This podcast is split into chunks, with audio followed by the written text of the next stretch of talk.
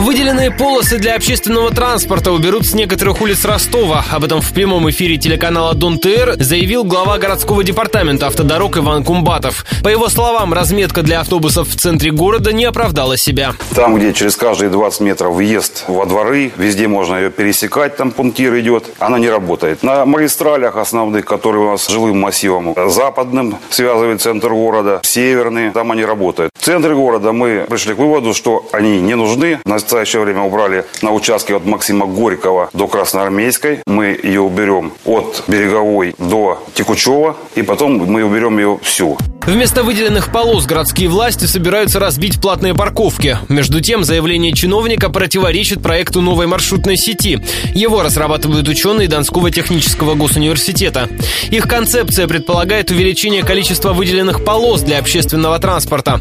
Об этом радио Ростова рассказал завкафедрой ДГТУ Владимир Зырянов. У нас 67 километров можно сделать приоритета по условиям организации движения, ширина дороги и так далее. И в дополнение около сотни перекрестков изучения изучили. И вот выявили, что 44 у нас годится пересечение, где можно приоритет делать на пересечении. Включая приоритет уже с помощью современных информационных систем, когда детекторы переключают сигнал светофора. Как ожидается, презентация новой маршрутной сети состоится в мэрии Ростова в конце ноября.